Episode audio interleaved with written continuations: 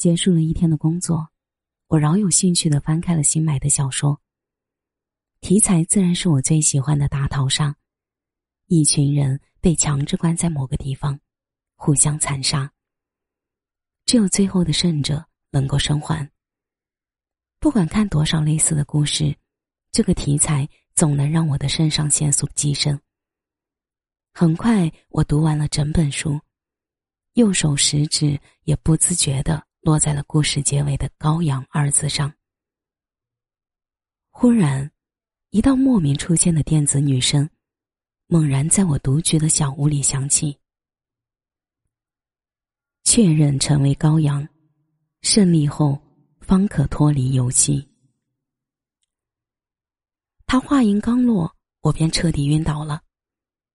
再次睁眼，我发现自己躺在一个陌生的房间里。